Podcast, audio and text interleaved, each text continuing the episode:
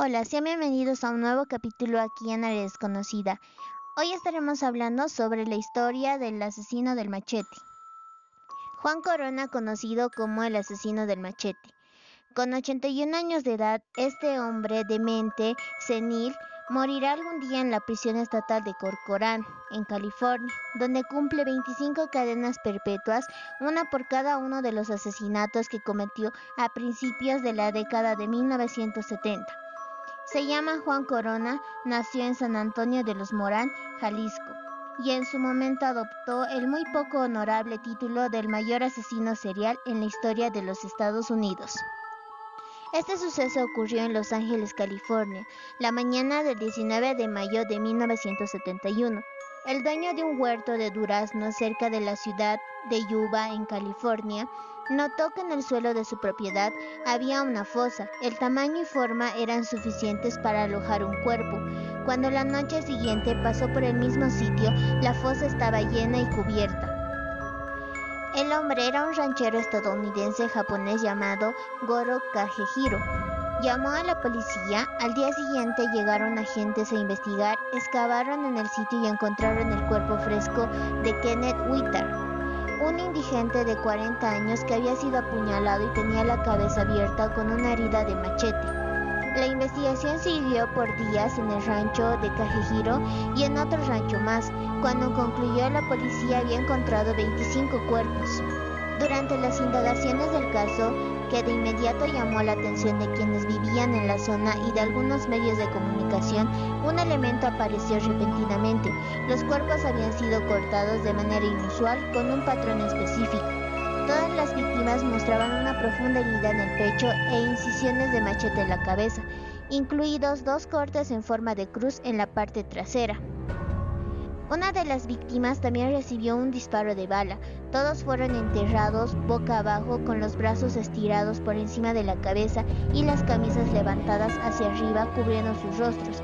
Algunos también fueron enterrados con los pantalones abajo. Las víctimas fueron todas asesinadas en un periodo de seis semanas, un promedio de un asesinato cada 40 horas. Cuando la información se empezó a distribuir en las redes de otros departamentos de policía de la zona, el de Marysville, la ciudad gemela de Yuba, al otro lado del río Feder, envió el registro de un hombre que fue atacado en un bar en 1970 con un patrón similar de heridas y que había sobrevivido. Los sospechosos en aquella ocasión habían sido el dueño del bar, un hombre llamado Natividad Corona y su hermano Juan. Juan Corona administraba los grupos de jornaleros migrantes en los dos ranchos donde los cuerpos fueron encontrados. Tenían libertad de ir y venir a su antojo entre las dos propiedades y fue visto ahí el día que los cuerpos fueron descubiertos. El 21 de mayo de 1971, Corona compró un pedazo de carne en una carnicería de Yuba City, firmó el recibo, lo dobló y lo metió a su bolsillo.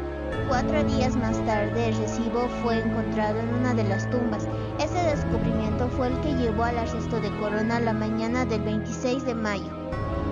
El 4 de junio, nueve días después del arresto, la tumba número 25 fue encontrada. Esta contenía numerosos objetos que conectaban con la casa familiar de Corona, incluido otro recibo de un depósito en Back of América con su nombre.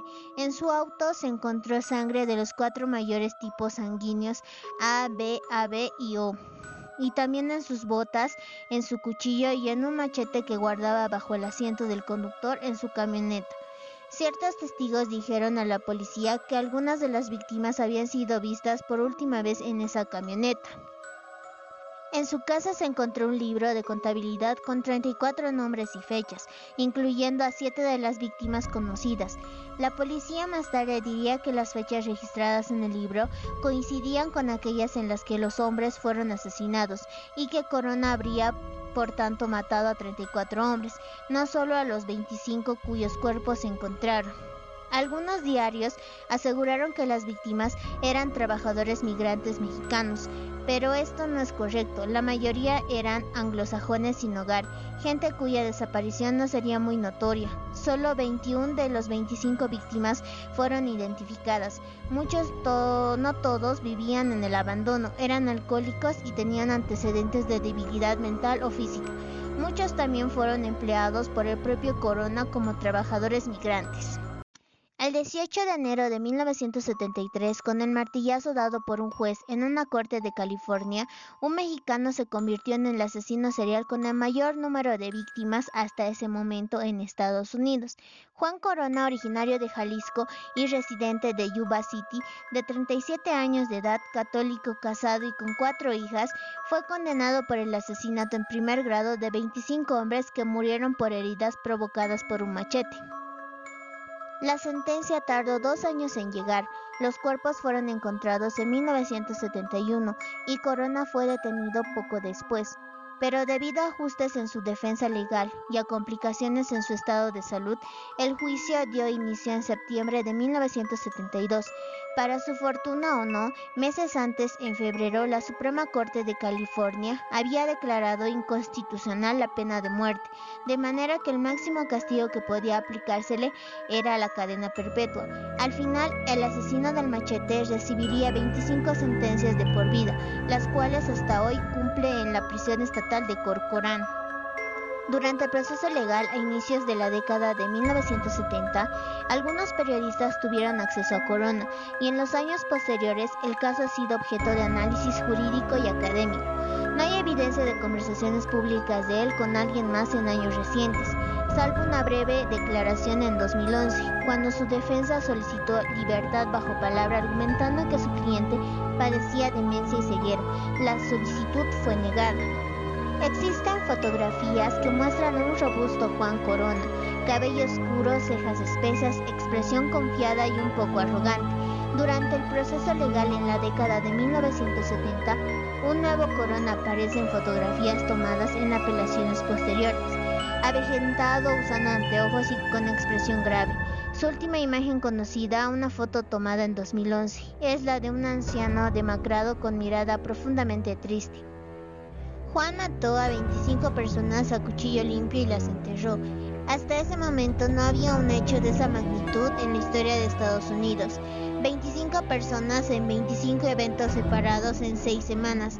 No solo eso, si las fechas de los expedientes son exactas, Corona estaba enterrando a una víctima mientras la policía encontraba los otros cuerpos.